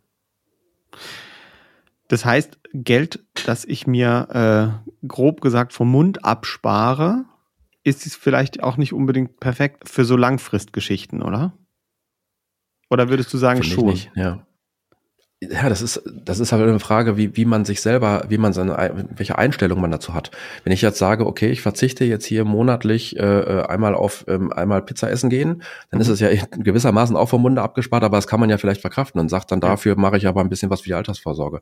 Ähm, man muss halt für sich selber Prioritäten setzen. Und ja. wenn man das einmal verstanden hat, dann kann man das dann auch. Und wenn man dann sagt, nee, okay, ich muss halt meinen Konsum mal runterfahren, weil ich äh, kaufe jeden Monat für 800 Euro bei Zalando ein oder bei H&M oder was auch immer, ja. dann kann man vielleicht mal in Frage stellen, was so die richtige Einstellung dazu ist, zu seinen Finanzen oder ob man lieber mal was für die Altersvorsorge zur Seite legt. Ähm, aber grundsätzlich ist, wenn man aus dem letzten Loch pfeift finanziell, dann hat man andere Probleme als Altersvorsorge. Da muss man erstmal gucken, dass die Gegenwart irgendwie hinhaut. Und ja. ähm, dann muss man eine, eine, Notfallreserve haben. Dann sollte man gucken, dass man ähm, so nach und nach so ein bisschen sich einen Sparstrumpf aufbaut und dann kann man mal langfristig überlegen. Ja, ich denke, das ist vielleicht auch so ein Thema, was, was für junge Eltern einfach schwierig ist, weil ich glaube, wir wissen alle so ein paar Beispiele, wo dann äh, zusätzliche Finanzen gebraucht werden für alles Mögliche, ja. Sei es, das Kind braucht äh, ein paar neue Schuhe und äh, ist schon wieder innerhalb von zwei Wochen gefühlt acht Kleidergrößen größer geworden. Und man muss sich dann darüber Gedanken machen, ich meine, du, du wirst es kennen, ja. Äh, du denkst, hä, wir haben doch erst vor zwei Monaten neue Schuhe gekauft und die passen schon wieder nicht. Was geht da denn schief? Ja, ähm, ja. Aber ich glaube, das sind halt auch Ausgaben, die, die kann man mit einem guten Einkommen äh, äh, ja belächeln, aber wenn man halt einfach kein größeres Einkommen hat, dann sind, äh, keine Ahnung, 70 Euro plus äh, 200 Euro für Klamotten, Schuhe, weiß ich nicht, schon mal eine ordentliche Stange Geld. Und dann muss man vielleicht auch gucken, dass man für solche Sachen einfach die Reserve immer schön füttert. Oder die, schönes Beispiel, die Klassenfahrt. Also ich meine, ich kenne das leider auch aus der Perspektive als Pfarrer. Es gibt immer mal wieder Kinder, da, da ist es dann, dann schwierig, Geld aufzutreiben für sowas wie, wie, wie eine gemeinsame Freizeit. Und dann ist es sehr gut, wenn man äh, jemanden hat, wo es sagt, ja gut, egal, und dann nehmen wir den auch so mit. Aber das kann man ja nicht immer voraussetzen. Und das ist, äh, glaube ich, gar nicht verkehrt, wenn man da einfach auf die, auf die Gegenwart einen großen Fokus legt, gerade als Eltern, weil mit Kindern ist das Leben ja doch immer ein, äh, ein großes Überraschungsei. Das ist richtig. Ja, ich bin ja selber zweifacher Vater, ich kenne das. das alle, alle Nase lang sind irgendwelche Klamotten zu klein oder mhm. Fahrräder zu klein. Und habe ich ja glücklicherweise äh, einen Abstand von vier Jahren zwischen den beiden Kindern. Die kleine ist vier, die große ist vier, äh, acht. Mhm. Und das Fahrrad, was der Großen dann nicht mehr passt, das wird dann halt aufbewahrt für, für, für, die, für die Kleine. Ja. Aber das kannst du halt nicht bei jeder Sache machen. Also da Klar. gibt's dann halt schon Sachen, wo man halt mal sagt, das müssen wir jetzt auch mal wieder neu holen. Und das sollte schon äh, im Hinterkopf der Leute sein, wenn man sich dann auf so eine Familienplanung ja. einlässt. Ja, und man will ja auch den Kindern was bieten. Also du willst ja auch nicht immer Nein sagen. Das ist ja auch so ein Thema. Wenn äh, ich als Eltern den, äh, sehe, alle möglichen Eltern machen dies und das, dann will ich ja vielleicht auch sagen, naja gut, ich möchte meinem Kind auch irgendwie dies oder das ermöglichen. Äh, sei es jetzt, keine Ahnung, äh, alle fahren Bobbycar, dann kaufe ich halt auch ein Bobbycar oder ähm, ja, das Fahrrad. Da kann man ja dann auch nicht sagen, äh, nee, ich mache jetzt gar nichts, liebes Kind, du musst jetzt äh, verzichten. Das Schlimme ist, die Wünsche und die ähm, Probleme gleichzeitig damit ähm, werden ja immer größer. Das heißt, mhm. am Anfang ist genau das, was du gerade sagst. Ja, wir haben alle ein Bobbycar, dann müssen wir jetzt auch kaufen oder so ein, so ein äh, Puki-Rad oder irgendeine bestimmte Marke äh, bei der Jacke oder irgendwas. Dann kann man da vielleicht sagen, okay, das machen wir jetzt mal. Aber wenn die großen Ausgaben kommen und es wird gefragt, ja, wie ist denn das jetzt eigentlich mit dem Führerschein oder wie ist das jetzt eigentlich mit dem Auto? Oder ja. ich wollte jetzt mal ausziehen, könnte mir da ein bisschen unter die Arme greifen, weil das kostet doch ein bisschen mehr mit den Möbeln und so. Wenn du dann als Elternteil sagen müsstest, ja, Pech, das ist jetzt halt, musst du selber klarkommen. Das ist dann schon doof. Also ja, das ist richtig. Kacke. Dann kannst du es auch nicht mal eben mehr äh, ähm, stemmen. Wenn du aber über die lange Zeit, das wird jedem klar sein, wenn man sich mal vor Augen führt, aber wenn du es über die lange Zeit siehst und sagst, okay, ich habe jetzt nach der Geburt habe ich noch mal 15 Jahre, 16, 17, 18 Jahre Zeit mhm. zu sparen, dann ist das ja mit einem viel kleineren Aufwand äh, gemacht.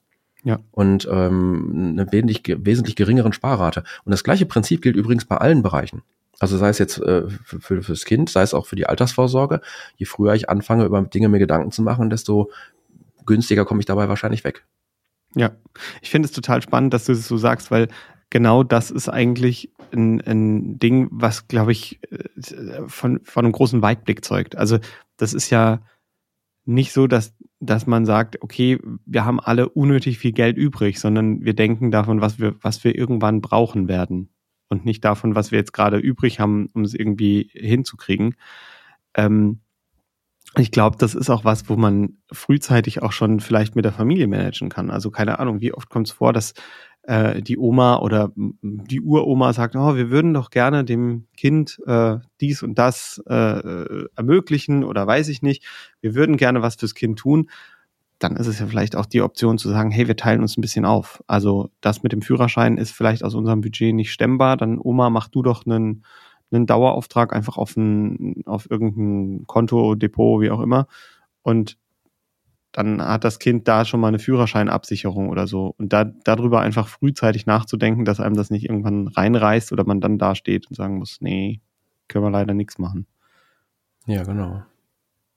Was ich ganz interessant finde, ist, es ist, es, es zieht sich durch alle Einkommensklassen. Also ich berate zum Beispiel vorwiegend relativ gut verdienende Haushalte. Mhm. Und da mag man ja jetzt nicht meinen, dass, äh, dass da Verständnis für Geld nicht da ist oder für Sparen oder für irgendwas. Aber es ist ganz häufig so, dass gerade die gut verdienenden Leute, die sich um die täglichen Ausgaben nie Gedanken machen müssen, weil sie sich alles erlauben können, ja. Dass die dann gar keine Ahnung davon haben, wie mache ich denn das jetzt eigentlich, dass ich mir vernünftige Spartöpfe aufbaue für verschiedene Zeithorizonte. Wie lege ich das Geld denn überhaupt vernünftig an, dass es ordentlich arbeitet und so weiter.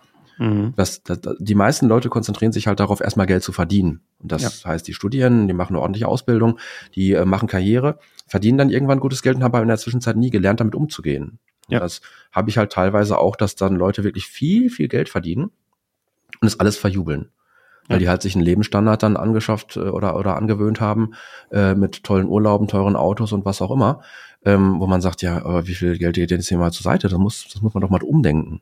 Ja. Und das ist tatsächlich dann so ein Thema, auch also wirklich unabhängig von der Einkommensklasse. Und im Gegenzug gibt es dann Leute, die wirklich richtig genau überlegen müssen, was sie jetzt genau ausgeben und was nicht und die sparen trotzdem ganz eisern und äh, diszipliniert. Das finde ich richtig gut. Also ich, für mich ist da immer ein tolles Bild auch meine ähm, Elterngeneration. Ich weiß nicht, ähm, die viele Leute sind wahrscheinlich hier, die, die hier zuhören, grob in meinem Alter. Und meine Großeltern und Elterngeneration waren nicht wohlhabend. Also nie. Es, es war nie so, dass die gesagt haben, wir mhm. können mit Geld um uns werfen, sondern es war immer so, dass die so ganz viel gearbeitet haben und so, so richtige Schaffermenschen waren, die bis zum Umfallen äh, geknüppelt haben. Ähm, und sie haben es trotzdem irgendwie zu was gebracht. Ja, und nicht durch äh, in Anführungszeichen das große, äh, den, den großen Glückstopf, sondern einfach dadurch, dass sie halt gesagt haben, ja gut, wir halten unseren Lebensstandard bewusst niedrig und, und äh, hauen halt Geld in die Sachen, die uns langfristig irgendwie tragen und waren dann eigentlich äh, ja gut versorgt. Also meine Großeltern zum Beispiel waren, waren äh, sehr arme Menschen, die dann auch nach Kriegsgefangenschaft und Gedöns ähm, trotzdem mit Eigenheim und noch zweitem Haus nicht arm waren. Und das haben sie sich halt wirklich erarbeitet, dadurch, dass sie am Lebensstandard eingespart haben. Ja, das ist wirklich Wahnsinn. Also da, das ist auch eine andere Generation. Ich kenne das auch. Ich bin selber äh, von, meine, von mütterlicher Seite ganz äh, in einfachen Verhältnissen groß geworden und da war mhm. nichts da. Und ähm, auch bei meiner, bei meiner Oma äh, war es immer alles ganz einfach und trotzdem hatte die immer irgendwie Geld. Äh, ja aus heutiger Sicht, damals habe ich mir nie darüber Gedanken gemacht als kleiner Junge, aber heute frage ich mich, wie, wie geht denn das eigentlich? Ja. Warum haben die immer Geld? Weil die kein Geld ausgeben. Die gehen halt nicht raus und kaufen sich bei Starbucks für 3,90 Euro einen Kaffee, weil die dann den Vogel zeigen und sagen so, nein, dafür kann ich mir ein ganzes Kilo kaufen und ja. mach das dann zu Hause. Oder da wird halt eben nicht draußen dann nochmal ein Döner gegessen für mittlerweile, keine Ahnung, 6,50 Euro, weiß nicht, was ein Döner kostet. Ja, ähm, sondern da wird halt gesagt, wir sind ja gleich zu Hause, da, da mache ich mir eine, eine Stulle. So, ja. so, dass die, da muss man ehrlicherweise sagen, ich bin ja auch jetzt nicht perfekt, solche Sachen mache ich dann halt auch mal. Ne? ähm, aber das ist dann halt eine Generation, die am Ende dann immer fleißig gespart hat, ne? Und dann auch, obwohl sie weniger Einnahmen hatten, als man meint, äh, hat dann trotzdem immer Geld. Genau. Und Weihnachten ist, war dann auch immer noch genug Geld dafür Geschenke und so, ne? Das ist faszinierend. Das ist total faszinierend. Ich finde auch Leute, die dann in, in teilweise ganz einfachen Berufen sind, aber die dann halt einfach nicht irgendwie ein kostspieliges Hobby oder so äh, betreiben, sondern ähm, mhm abends zufrieden vor der Apfelsaftschorle sitzen und häkeln, so grob gesagt. Mhm. Ähm, ja. Die die können auch schon was erwirtschaften. Also es ist nicht immer nur die äh, Größe der Einnahmen, sondern es ist auch tatsächlich Groß, Größe der Ausgaben, die man da Völlig äh, äh, korrekt. Also das und ich berate ja man Leute in, in der Hinsicht und ich sehe das ja in der Praxis. Das mhm. ist ja nicht geraten, sondern ich sehe es ja. Ich ja. habe Mandanten, die verdienen als Haushalt 6.000, 7.000 Euro netto. Der ja. kommt jeden Monat 6.000, 7.000, 8.000 Euro aufs Konto. Ja. Und da bleibt nichts übrig. Ja. Dann frage ich, ja, wie geht das denn? Also, also das, das kann, manchmal kann ich das gar nicht verstehen. Ja, irgendwie so, wir leben ganz gut. Ich sage, ja, der lebt aber sehr gut.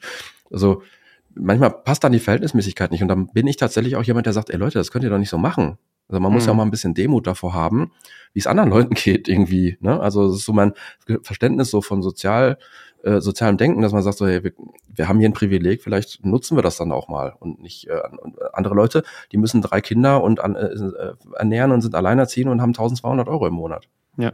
Da ja, ziehe ich, ich muss sagen, auch vor, wenn dann überhaupt noch irgendwie die Überlegung bleibt zu sparen. Ja. Ich muss sagen, ich finde es dann eher äh, beängstigend, wenn Leute so, so leben, dass halt nichts übrig bleibt. Ähm, und dass sie einfach nicht, nicht darauf gucken, weil ich habe dann immer die Angst, dass die dann irgendwann wirklich einen Ausfall haben und wirklich mhm. darauf angewiesen sind, mal irgendwas auf der Seite zu haben. Und dann ist es halt, oh, also dann tut's ja umso mehr weh. Ja.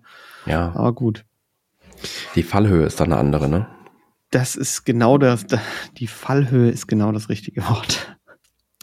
Und hier sind wir wieder in unserer Rubrik Kindermund tut Wahrheit kund. Wenn ihr Stories oder Sprüche von euren Kindern habt, die ihr hier im Podcast einbringen wollt, dann schickt die uns am besten per Sprachnachricht an äh, 01522 6489791. Da sind wir per WhatsApp erreichbar, aber auch bei Insta kann man Sprachnachrichten schicken. Und wenn ihr was schickt, dann schafft es das vielleicht sogar hier in den Podcast. Und jetzt hier unsere für heute.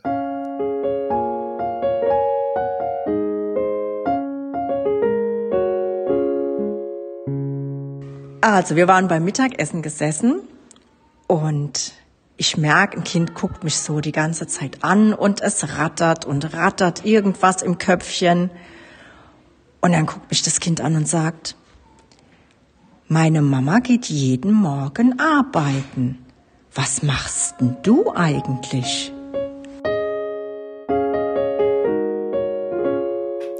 Niedlich, oder? Oh. Ich will noch mal ganz kurz auf ein anderes Finanzthema abheben, nämlich das allseits beliebte Thema Taschengeld. Ähm, viele Kinder kriegen Taschengeld. Ich habe nie Taschengeld gekriegt, glaube ich. Nee, glaube ich habe nie, nie Taschengeld gekriegt. Ähm, was äh, würdest du da denn empfehlen? Gibt es da vielleicht irgendwie so eine Idee, wie man das äh, Kindern gut beibringt, mit Geld umzugehen? Ja, also der generelle Umgang mit Geld finde ich ist auch unglaublich wichtig, weil das auch eine Form von Erziehung ist. Und ich forme mhm. ja mein Kind auch in die Richtung, ähm, in, in, gerade in jungen Jahren. Ich habe ja selber äh, eine, eine große, die ist ähm, acht und die kleine, die vier ist. Äh, mit denen sprechen wir auch bewusst über gewisse Geldthemen. Jetzt natürlich nicht mhm. über irgendwelche Aktienanlagen, aber die hat ein Verständnis davon, dass wenn sie Geld bekommt, dass nicht alles ausgegeben wird, sondern mhm. dass man halt sagt, okay, wir sparen das Geld über verschiedene Wege ähm, und du kannst ja aber aussuchen, ob du sagst, ich möchte davon auch was kaufen. Wir stellen dir das auch frei. Ähm, muss man vielleicht auch am Anfang erstmal ein bisschen darauf hinarbeiten, dass das Verständnis dafür wächst, weil ein Kind natürlich erstmal sagt, ich will alles ausgeben. Mhm.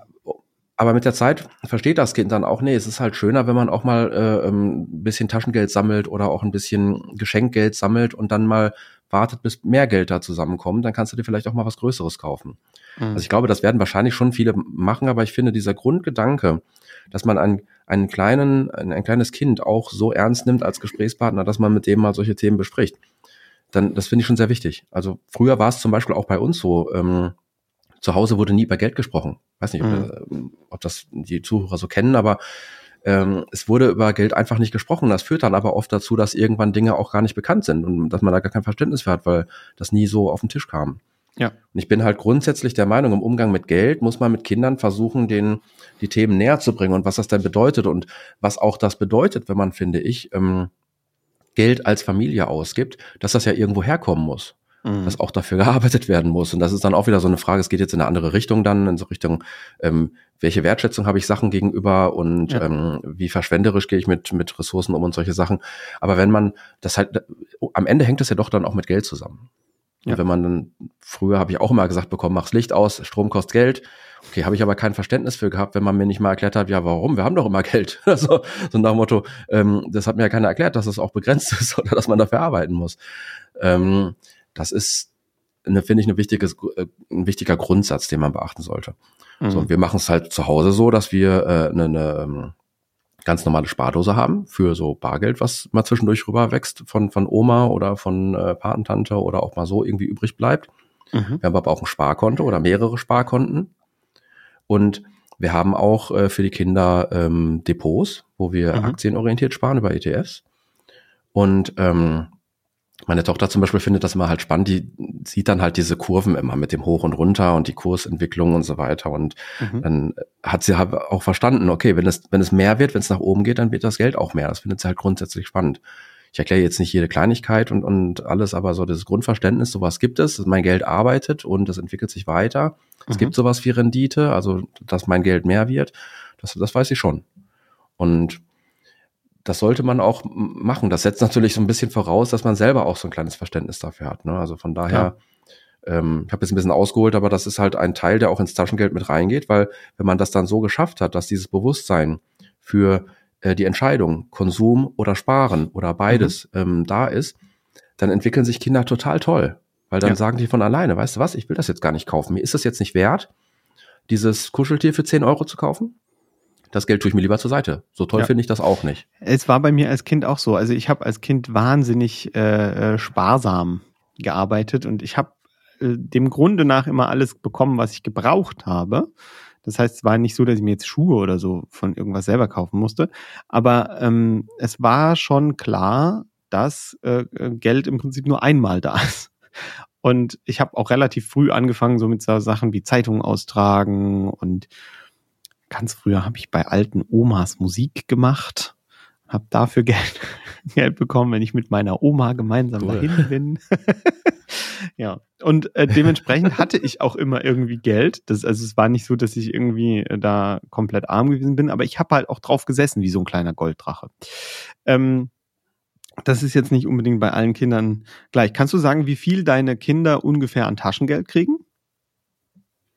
Also die große bekommt aktuell drei Euro die Woche.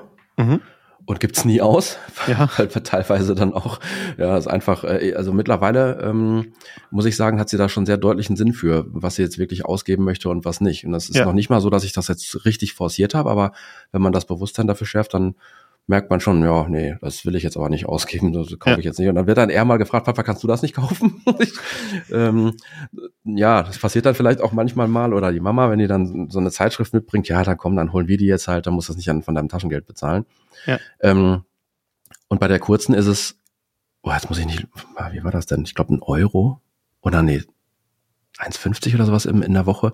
Also die hat ja gar keinen Sinn dafür. Also die mit vier Jahren. Äh, aber interessanterweise hat die äh, schon einen Sinn dafür, wenn sie zum Beispiel ähm, mal Geld von der Oma zugesteckt bekommt und da wächst da mhm. mal ein mhm. Zehner rüber oder so. Und dann frage ich, möchtest du davon was kaufen? Nein, ich will es nicht. Ich will das behalten. Ich will das sparen. Ich will, ich will noch mehr Geld haben. Ja. Ich, okay, cool. Also das ist natürlich mega.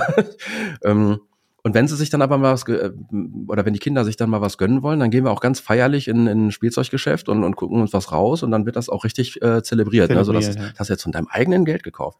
Und dann, dann tragen die das auch ganz stolz raus und das wird dann halt auch ganz anders behandelt, ne? wenn die Wertschätzung dafür da ist. Ja, ja, das ist und, ja generell ähm, ein Thema, Wertschätzung. Ja, auf jeden Fall. Also finde ich schon enorm wichtig. Und äh, mittlerweile ist es zum Beispiel bei uns auch so, dass die Große dann immer irgendwie auch überlegt, wie kann ich denn jetzt noch, noch Geld bekommen?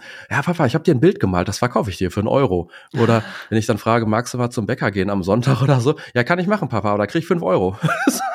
okay, dann gehe ich lieber selber. Das, das bringe ich ihr dann aber auch bei, ne? dass ich dann sage, so, nee, das ist mir das jetzt nicht wert. Ich gebe jetzt keine fünf Euro dafür aus, da gehe ich lieber selber. Ja. Aber sie denkt dann, ja, okay, dann gehe ich für, für zwei Euro. Ja, gut, komm, für zwei Euro kannst du mal Brötchen holen gehen. Hat sie denn dann ein Kleingewerbe angemeldet? ja, genau. Da sind wir direkt wieder in der Bürokratie. Ne? Genau. Morgen gibt es erstmal direkt eine Anzeige. Steuererklärung. ja. ja.